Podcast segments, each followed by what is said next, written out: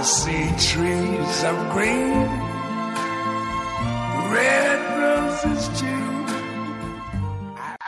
大家好，这里是陈说新财富，IPO 寺庙和物质信仰。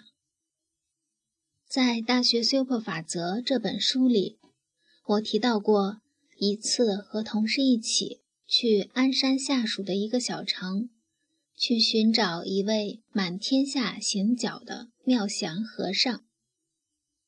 当时的心情我犹记得很清楚。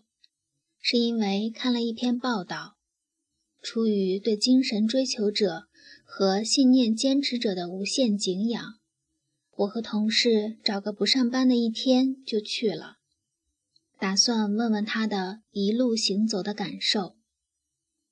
由于时间仓促，天又有大雪，天黑的早，没有找到妙祥和尚，我和同事很快就返回去了。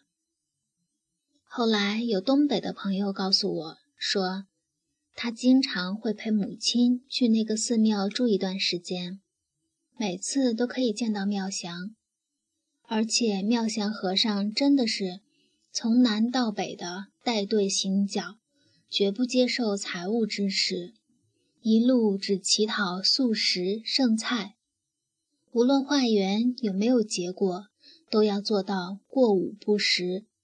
午后就不再进食了。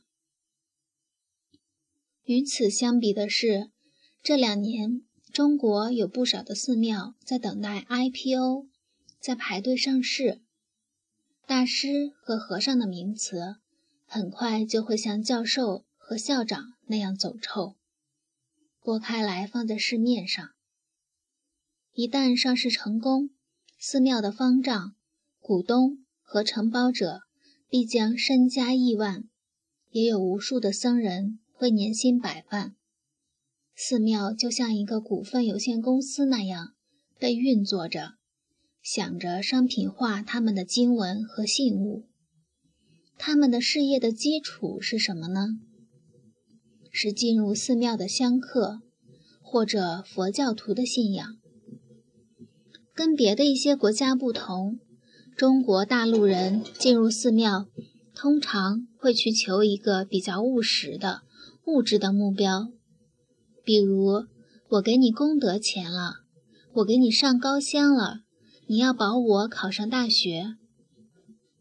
再比如，每年大年初一，花个八万八千八百八十八数额的人民币，到寺庙里烧了个头香。来年你要保佑我挣钱比去年多，最好再生个双胞胎儿子，这样明年我还给你烧头炷香。不知道佛若有灵，有没有被要挟的感觉？这些都是比较清晰、比较务实的追求。西方人去教堂，或者中国一部分的台湾教徒进寺庙。他们通常会去交流一些灵魂的困惑，信徒之间多数是探讨经文，比如我赠你一版珍藏的佛经光盘，你还赠我一本有些年代的圣经，或者如西方，一个人钻进忏悔室，把今年做过的坏事通通告诉神父，然后神父会宽慰他。上帝会原谅你的，同时也没有人会因为他在教堂的倾诉而起诉他。这个人便会卸下一身的重担，神清气爽地走出教堂。每一次，他都会对他的信仰更加的虔诚和真挚。日本我还没有去过，不是太清楚。关于台湾的寺庙书籍。已经读了不少，他们会接待远方来的僧人，或者做捐赠的客人，也会给予一些经书作为回报，还生怕你不接受。他们寺庙也接受一些外来客人的住宿和修行。当然，我也看到有地方说，已经有一些寺庙腐化成了大陆这样的经营模式。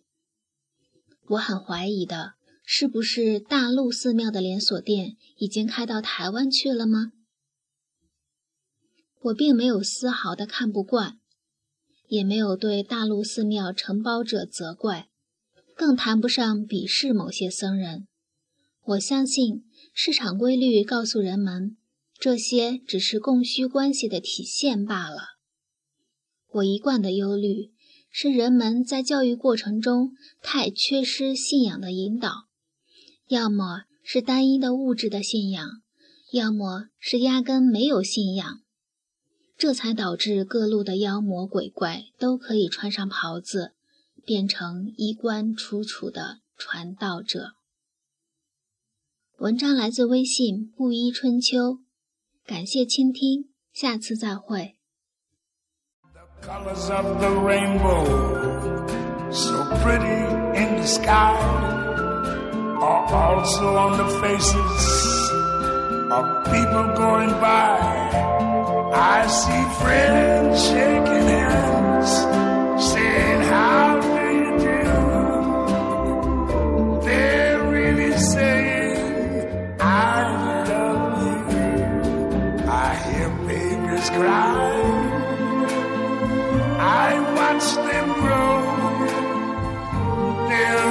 Much more than I never knew. And I think to myself, what a wonderful world. Yes, I think to myself,